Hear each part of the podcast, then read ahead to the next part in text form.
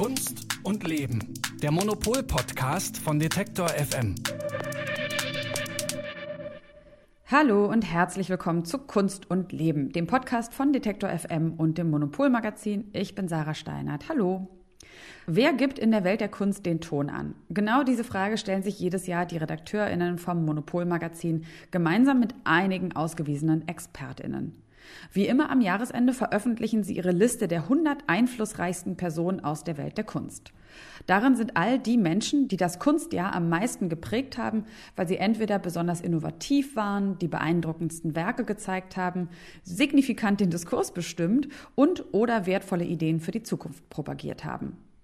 Auf Platz 1 befindet sich dieses Jahr Donna Haraway, Vordenkerin des Posthumanismus, amerikanische Philosophin und Wissenschaftshistorikerin.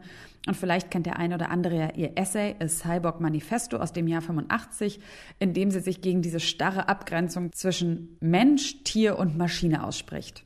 Also keine Künstlerin im klassischen Sinne, aber wegweisend mit ihren Ansätzen zum Posthumanismus auch für den Kunstbetrieb. Ein bisschen klassischer ist da schon der Platz 8 der Monopolliste der einflussreichsten Personen des Kunstbetriebs 2021, denn auf den hat es der New Yorker Galerist Mark Glimscher geschafft. Warum und wieso und über ihn sprechen wir in dieser Folge. Bitte widmet eure Aufmerksamkeit unserem Werbepartner. Der Gropiusbau in Berlin ist ein bekanntes und geschätztes Ausstellungshaus mit viel Geschichte. Aber nicht nur archäologische, sondern vor allem auch zeitgenössische Kunst findet hier einen offenen Rahmen. Denn der Gropiusbau ist ein Ort der künstlerischen Kreation und des Austauschs. Das Programm wird aktiv mit zeitgenössischen Künstlerinnen und Künstlern zusammen erarbeitet. Dadurch werden kreative Prozesse offengelegt, neue Perspektiven erschlossen und die Möglichkeiten der Institution reflektiert. Eine dieser Künstlerinnen ist Thea Diodjaze. Ihre Arbeiten zeichnen sich durch Subtilität und überraschende Materialkombinationen aus. Die Berliner Künstlerin verbindet in ihren Skulpturen und architektonischen Modulen sehr unterschiedliche Materialien wie Metall, Holz, Textilien, Gips und Pappmaché. Das Werk von J. Jarze richtet sich nach einem ständigen Prozess des Wiederverwertens, Rekonfigurierens und Neuordnens von Objekten. Seit dem 18. September könnt ihr euch ihre Werkschau All Building as Making im Gropiusbau in Berlin anschauen. Mehr Infos dazu findet ihr in den Show Notes dieser Episode.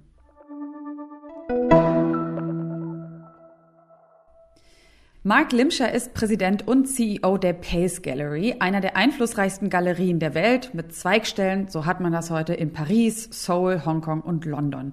Was aber genau macht jetzt ihn und seine Galerie so einflussreich? Und wie steht er dem Wandel, der im Kunstmarkt ja schon mitten im Gange ist, gegenüber? Und was bedeutet einflussreich sein eigentlich generell in der Kunst? Darüber wollen wir in dieser Folge sprechen und dafür freue ich mich jetzt, die Monopol-Chefredakteurin Elke Buhr und Monopolredakteurin Silke Hohmann in der Leitung zu haben. Hallo, ihr beiden. Hallo. Hallo, Sarah.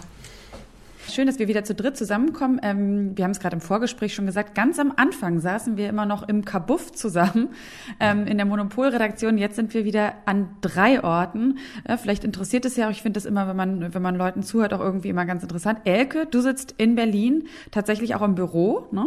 Genau, ich bin im Büro, ganz brav. Ganz brav im Büro. Silke in Frankfurt. Auch ganz brav am Schreibtisch. Im Homeoffice, sehr schön. Und ich bin jetzt auch wieder in Berlin. Also wer weiß, vielleicht kommen wir irgendwann dann auch wieder in Real zusammen. Ähm, wir wollen aber in dieser Folge ja sprechen über diese Liste, die ihr erstellt habt. Nun wirklich nicht zum ersten Mal, aber dieses Jahr auch wieder. Die Liste der 100 einflussreichsten Menschen des Kunstbetriebs 2021. Ähm, vielleicht an dich, Elke, erstmal die Frage, wie leicht oder wie schwer fällt euch jedes Jahr die Auswahl? Es ist wahnsinnig schwer, vor allen Dingen bevor wir angefangen haben. Also immer so, so ein paar Monate vorher, dann äh, manchmal reden wir dann schon darüber bei äh, einem unserer gemütlichen äh, Mittagessen und dann geht, oh, die Liste und was ist eigentlich dieses Jahr passiert und schaffen wir das überhaupt, das äh, irgendwie äh, die richtigen und guten und tollen Leute zu finden. Aber wenn man dann einmal angefangen hat, dann wirkt es total plausibel, weil wir machen ja eigentlich die ganze Zeit nichts anderes, als uns mit Kunst und den Leuten, die Kunst ermöglichen und Kunst machen, zu beschäftigen. Ähm, und dann ähm, haben wir auch so eine Strategie Strategie oder so, so ein Ritual, was wir da jedes Jahr eigentlich äh, verfolgen. Und zwar fragen wir äh, sehr viele Beraterinnen und Berater aus dem Kunstbetrieb, ob sie uns ihre Top-Liste schicken können. Die sind dann anonym, also wir äh, veröffentlichen das nicht, aber es ist für uns natürlich eine Art, äh, ähm, einfach noch breiter, breiter zu streuen und uns da auch abzusichern und äh, noch mehr Input zu bekommen und daraus äh, und aus dem, was wir das ganze Jahr über gemacht und berichtet haben und was wir beobachtet haben, was es für Ausstellungen gab, was es für Debatten gab, äh, daraus generieren wir dann diese Liste und ähm, das sind dann auch immer äh, längere Diskussionen. Ähm, aber eigentlich sind äh, am Ende äh, ist alles immer dann ziemlich klar. Und es gibt halt so ein paar ähm, äh, so ein paar Rahmenbedingungen. Also wir wollen immer ungefähr die Hälfte Künstlerinnen und Künstler haben und die andere Hälfte sind diejenigen, die Kunst ermöglichen. Also das sind Galeristinnen und Galeristen, Kuratorinnen, Museumsleute ähm, und so weiter. So, weil ich das auch wichtig finde, dass man sieht, wer eigentlich so ein bisschen hinter den Kulissen die Strippen zieht. Also deswegen, wenn man dann am Ende die Liste liest, dann ist das wie so ein, äh, ist einerseits ein Porträt dieses Jahres und es ist ein Porträt eigentlich des Betriebs, was man, glaube ich, sonst auch nicht kriegt. Und deswegen ist das auch immer noch über dieses äh, ja, sportliche Ranking, was man ja auch in Frage stellen kann. Also über das hinaus ist es auch, finde ich, hat das auch so, ein, so einen Mehrwert für die Leserinnen und Leser, weil sie dadurch einfach viel besser verstehen können, wie eigentlich der Kunstbetrieb funktioniert. Und wie war es bei Marc Limscher? Musste jemand für den kämpfen oder waren sich da viele Leute einig?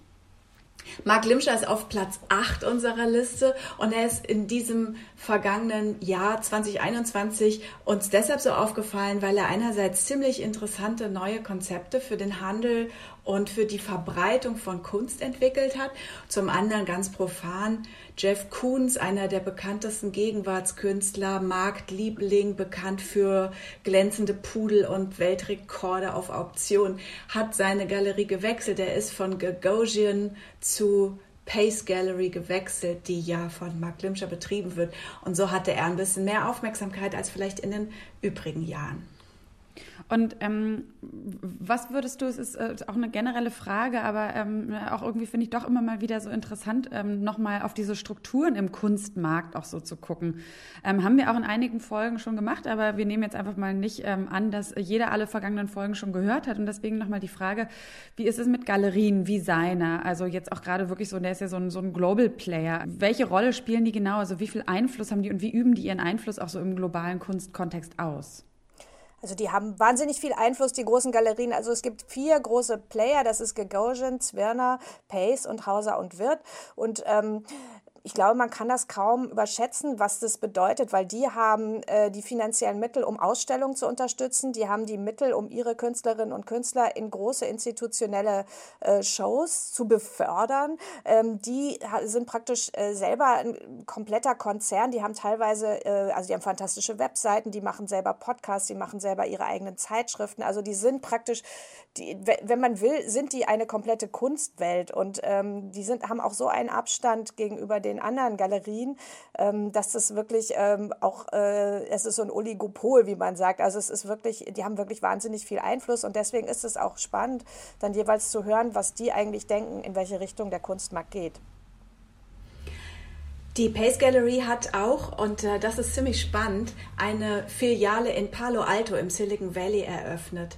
Das ist noch gar nicht so lange her. Und das zeigt auch, wie offen äh, eben diese Galerie auch ist für neue Szenen und für neue Märkte natürlich. Also bisher ist es noch nicht so richtig gelungen, im großen Stil die Tech-Szene für Gegenwartskunst zu interessieren. Das geht jetzt langsam los und das äh, dafür hat Mark Limscher eigentlich auch äh, viele Konzepte und viel getan. Gerade eben habe ich eine E-Mail bekommen äh, von der Pace Gallery, dass sie jetzt eine neue Plattform eröffnet haben, die heißt Pace Verso und das äh, geht da um NFTs.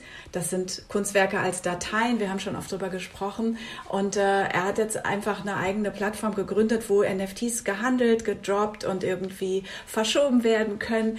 Äh, das sind eben lauter solche Ideen, die bisher zu den traditionellen Galerien äh, Handlungsfeld einfach nicht dazugehört haben. Zugleich muss man halt sagen, ist ein Galerist, eine Galeristin einfach auch immer der Partner der Künstler und der Ermöglicher, die Ermöglicherin für Kunst. Und das ist das andere Ende, an dem man auch äh, wirklich eine starke Herausforderung hat, gerade wenn man versucht, auf der anderen Seite den Markt so hoch zu pusten wenn man auf der einen Seite eben versucht, den Markt total anzukurbeln und alle möglichen Leute, die vielleicht auch noch nicht so lange von Kunst irgendwie wissen und äh, die das vielleicht eher auch aus so Marktaspekten betrachten, wenn man die auf die Künstlerinnen und Künstler loslässt, kann das auch ganz schnell zu einer Überforderung kommen. Und ich sehe auch, dass viele Künstlerinnen und Künstler eigentlich versuchen, unter diesem Daumen des Drucks der, äh, der Marktlage eigentlich versuchen, so ein bisschen zu entkommen. Gleichzeitig gibt es eine große Abhängigkeit vom Kunstmarkt. Ich habe ähm, mit Marc Glimscher, mit meinem Kollegen Felix von Böhm zusammen im, am Rand der Art Basel äh, mit Marc Glimscher gesprochen und wir haben ihn eben auch gefragt, wie ist diese paradoxe Situation eigentlich, dass man einerseits die Künstler beschützen muss vor dem Markt, andererseits die Künstler den Markt auch so intensiv brauchen. It can't be described. It certainly can be extinguished by many, many, you know, ways. The dealers have to make a decision. They have to see when the success and the embrace of the art world is starting to extinguish that flame and quickly move to make sure it doesn't. Also Mark Limscher sagt, man kann eigentlich schwer beschreiben, was diese Essenz des Kunstmachens ist, die es aber auf jeden Fall zu beschützen gilt, denn sie ist vielleicht nicht benennbar, sie kann aber ganz leicht zerstört werden aus allen möglichen Richtungen, unter anderem mit Geld, mit Druck, mit Marktbedingungen und einfach, das ist auch der Job, das einfach zu beschützen, denn ohne das läuft eigentlich nichts. Mhm.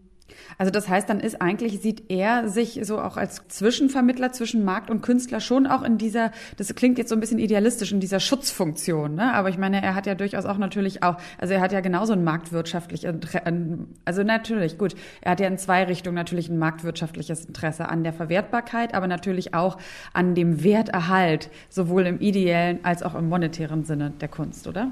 Naja, man kann das ja auch aus äh, marktwirtschaftlichen Gesichtspunkten ganz einfach äh, begründen bedeutend, wenn Künstler aufhören, gute Sachen zu machen, und was das ist, das können wirklich nur sie, ähm, dann funktioniert alles nicht mehr. Insofern ist es auch aus den Marktgesichtspunkten her in seinem Interesse, Künstlern zu ermöglichen, gut zu arbeiten. Mhm.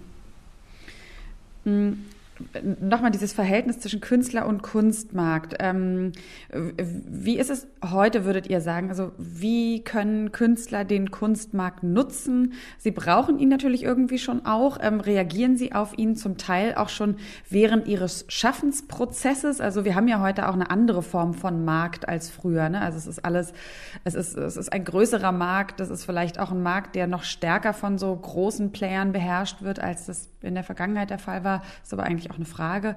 Ähm, Genau, aber was würdet ihr nochmal so sagen, so dieses Verhältnis? Also wie beeinflusst es den Künstler in seinem Schaffensprozess schon das Wissen und das Wissen um das Funktionieren des Marktes? Äh, am besten gar nicht.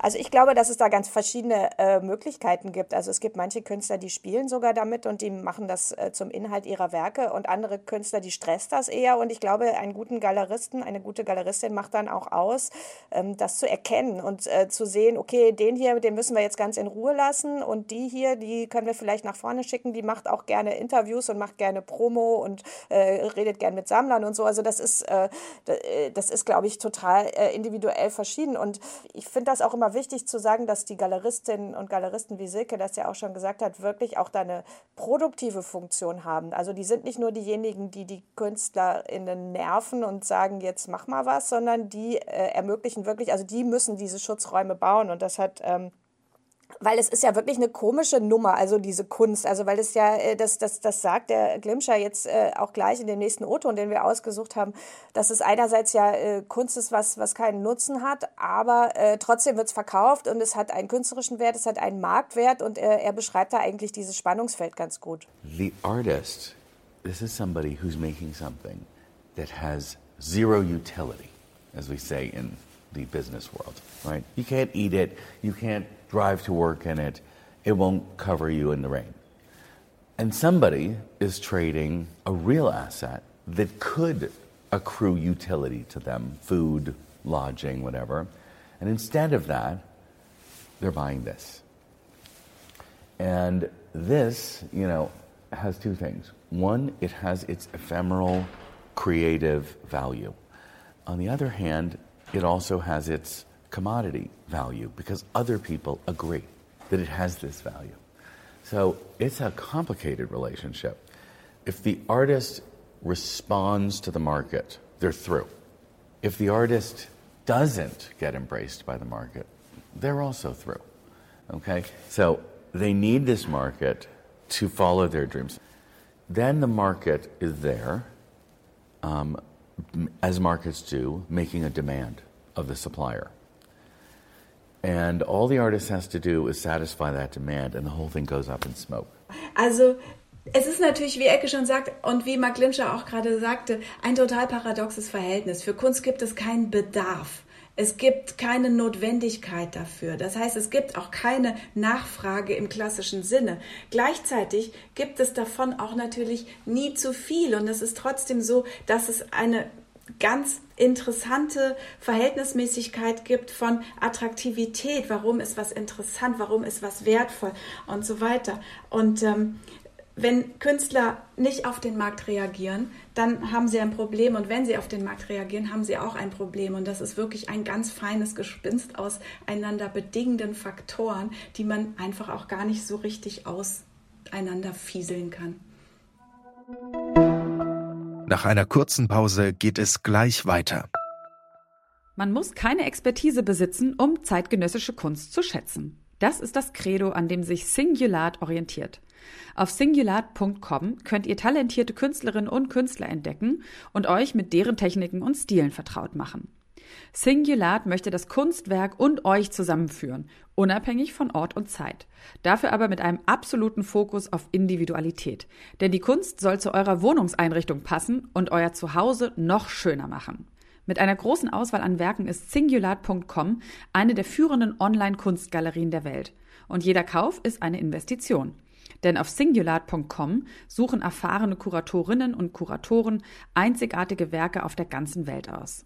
Die Anerkennung der Künstlerinnen und Künstler wird dabei vorausgesetzt. Singulat verbindet den digitalen Raum mit dem Kunstmarkt und möchte damit für mehr Transparenz und Gerechtigkeit sorgen, sowohl für Kunstschaffende als auch für Kunstinteressierte. Wenn ihr vorhabt, Kunst zu sammeln oder eure Sammlung verfeinern wollt, dann schaut doch mal vorbei auf singulat.com.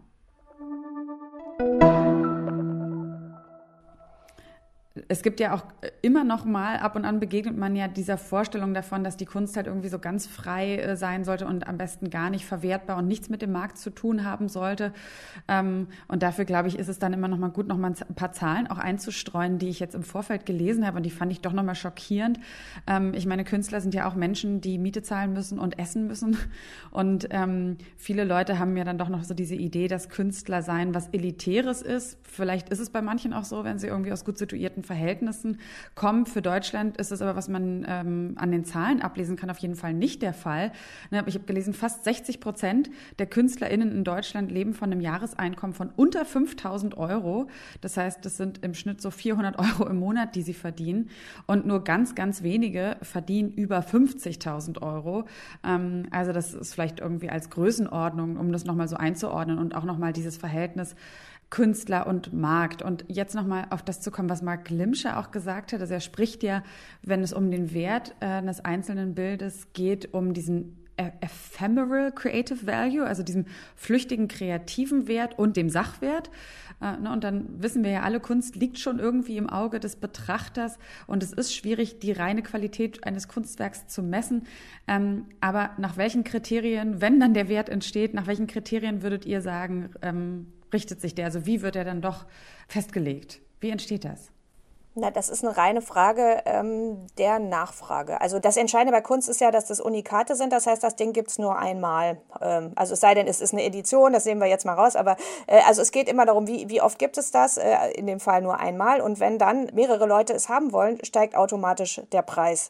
Und ähm, wie man diese Nachfrage erzeugt, das ist wiederum eine andere Frage. Also das, da kommt dann dieses ganze System rein. Also da gibt es sozusagen so Validierungsprozesse. Eins davon ist zum Beispiel, man ist äh, Künstler bei Pace. Also wenn man bei einer äh, wichtigen etablierten Galerie ist, dann steigt natürlich der Preis. Wenn man in großen Institutionen ausgestellt hat, steigt der Preis.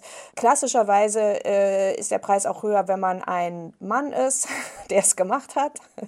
Das ändert sich vielleicht irgendwann und so. Aber es gibt, das ist ein komplexes System praktisch, an deren Ende dann eine ganz, ganz kleine Spitze von, von Top- nachgefragten Künstlern leider, also männlichen Künstlern ist, deren äh, Werke dann wirklich ganz teuer sind. Die nennt man dann Blue Chips. Das sind die Blue Chip äh, Künstler, weil sich praktisch dann so eine internationale Riege von Superreichen darauf geeinigt hat, wir wollen das haben. Also das ist dann wie auf dem Schulhof irgendwie, jeder möchte sein, irgendwie Baselitz und jeder möchte seinen Kunst und deswegen sind die dann wirklich teuer.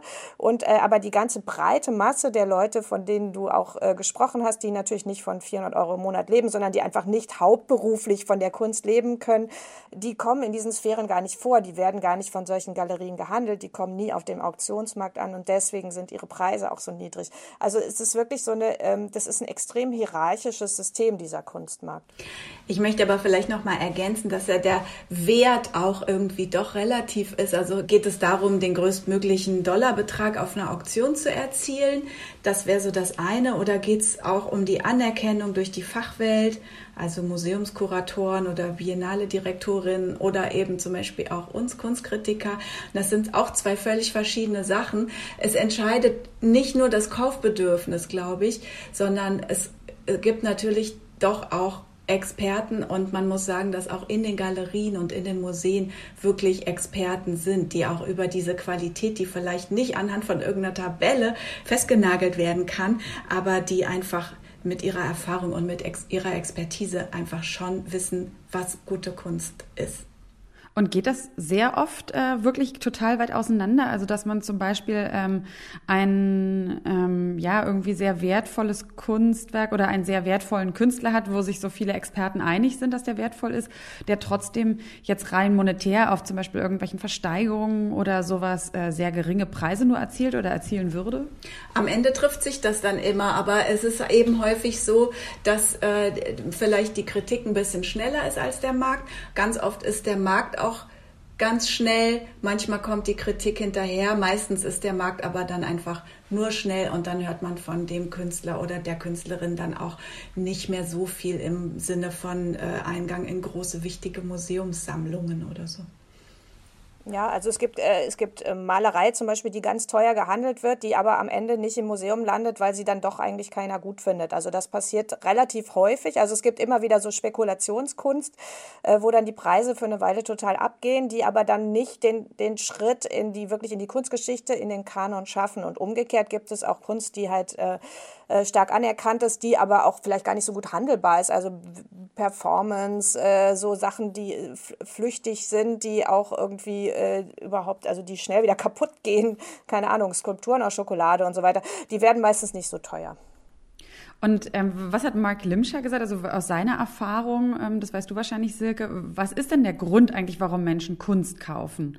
Also es gibt ja immer wieder diesen Vorwurf, ähm, gerade heute, dass äh, Kunst, ich glaube jetzt, ich habe einen Artikel, der ist irgendwie sieben Jahre alt, ähm, gelesen, da stand halt irgendwie drin, äh, ja, so, so Kunst halt nur noch Wertanlage. Ist das irgendwie so ein Trend, den er auch beobachtet oder was, was sagt er, was ist so die Motivation für Menschen, die sich leisten können, Kunst zu kaufen?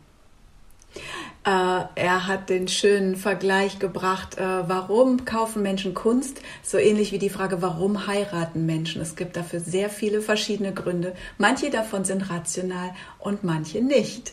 Natürlich gibt es Leute, die versuchen, irgendwie ihr Geld mit Kunst zu parken. Die kriegen relativ viel Aufmerksamkeit und häufig ist dann so das Gefühl, okay, Kunst ist jetzt einfach nur noch ein Asset.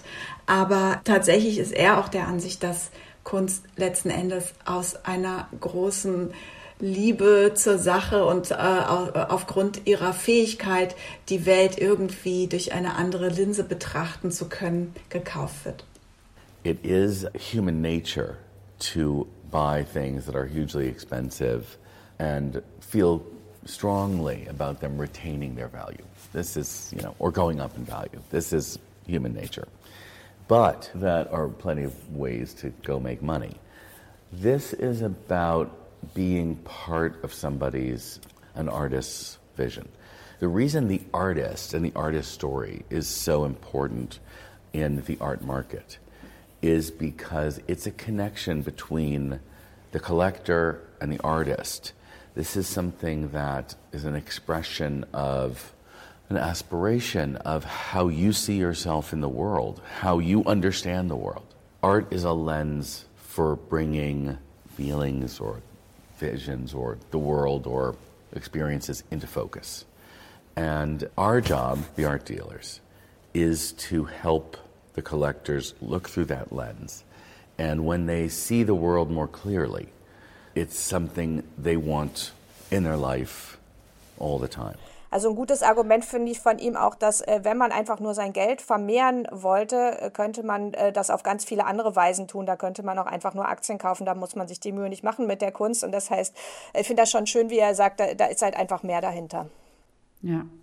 Ja, genau, dann doch so ein bisschen dieser, dieser inspirierende ähm, Wert von Kunst und auch die Möglichkeit vielleicht auch für Leute, die das selber irgendwie nicht so üben können, vielleicht weil sie nicht die Zeit haben oder nicht die, die kreativen Fähigkeiten, die Welt so zu betrachten. Also das finde ich äh, auch, das ist irgendwie ja sehr nachvollziehbar und ähm, auch nochmal irgendwie so eine schöne positive Zuschreibung für, für, für den Wert von Kunst generell oder von Künstlern in unserer Gesellschaft. Hm, jetzt ist es ja aber auch so, dass wir in einer Zeit leben, in der zum Beispiel dieses Besitzen von Dingen ganz grundsätzlich immer weniger wichtig wird. Ich könnte jetzt sagen Carsharing statt Car-Buying. Und in der Kunst ist es ja auch recht ähnlich. Also was würdet ihr sagen, wie verändert dieser Trend denn den gesamten Kunstmarkt?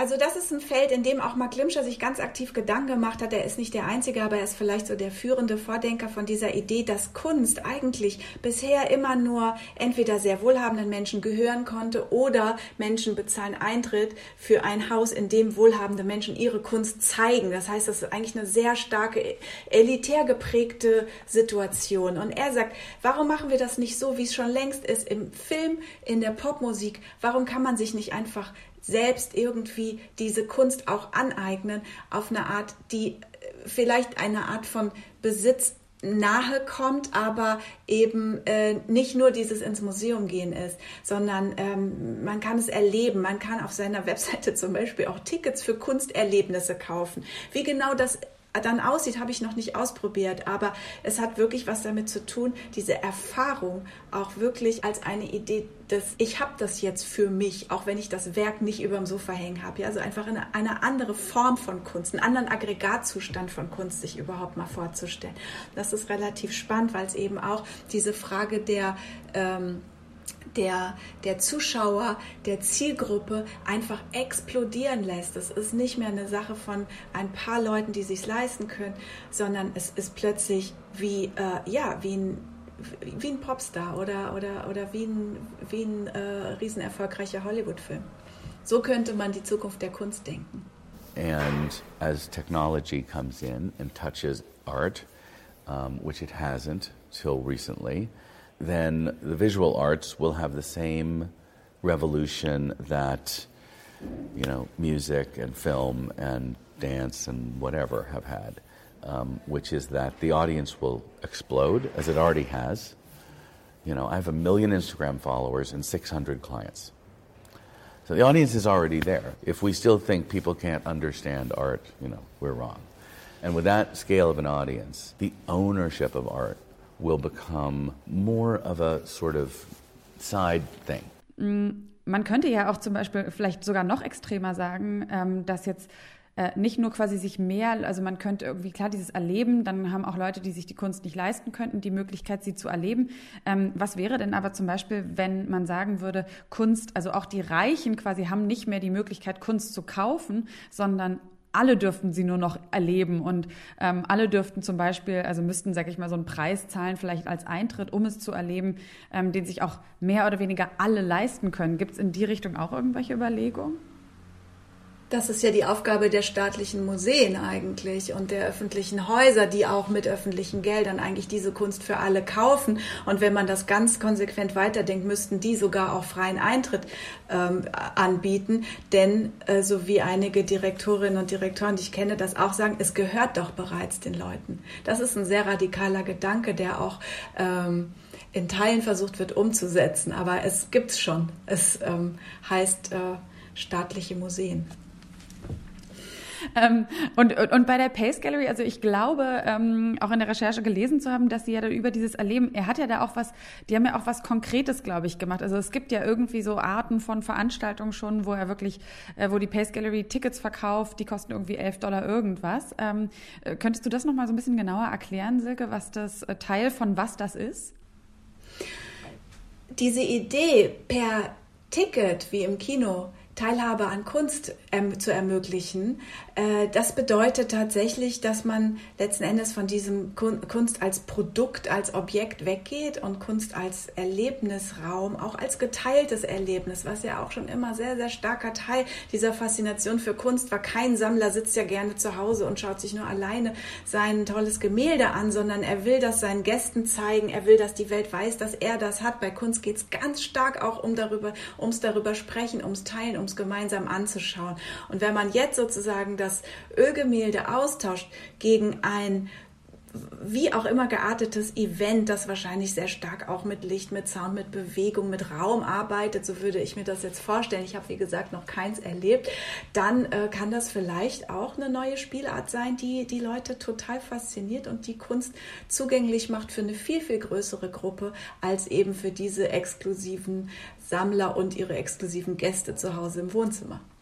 Also ich war mal bei der Pace Gallery in Palo Alto da und das, ich weiß noch, dass ich das ganz schön... Ähm, das war für unsere äh, hochmütigen Kunstkritikerinnen Geschmack, war das so ein bisschen, ah, Waber, Waber, Licht, Licht. Also man muss sich auch ein bisschen dran gewöhnen, muss ich sagen. Und ich glaube, äh, aber worauf Glimscher ja auch äh, abhebt, ist ja äh, wirklich auch diese NFT-Debatte, ähm, wo ja auch wir zugegebenermaßen ähm, sehr oft sagen, oh Gott, äh, diese NFTs, ist das denn überhaupt Kunst? Die sehen ja ganz schön albern aus und so weiter. Und auf der anderen Seite ist aber offensichtlich ein sehr, sehr großes Publikum gibt, was das irgendwie gut findet. Und ähm, also da verschwimmen jetzt gerade auch so ein bisschen die Kriterien und deswegen sagt er auch irgendwie, ähm, die, die Kunst irgendwie ist doch schon immer noch elitär gewesen und jetzt ist aber mal Schluss mit dem elitären Quatsch.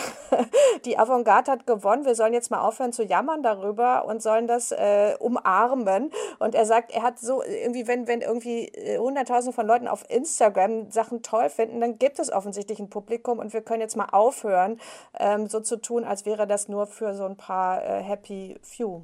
Sonst gehört man irgendwann zum Establishment, was dann irgendwann aber auch aussortiert wird. Und das will man natürlich ja. nicht, oder? wird uns natürlich nie passieren. Noch verdienen alle ja auch ganz gut mit dem Establishment, darf man nicht vergessen, auch die Pace Gallery.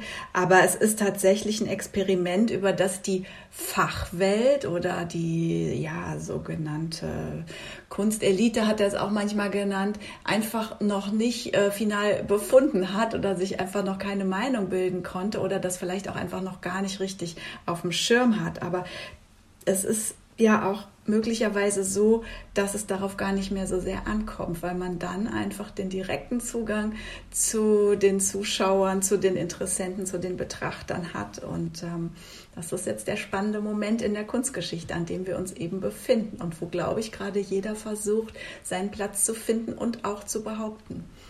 Mhm.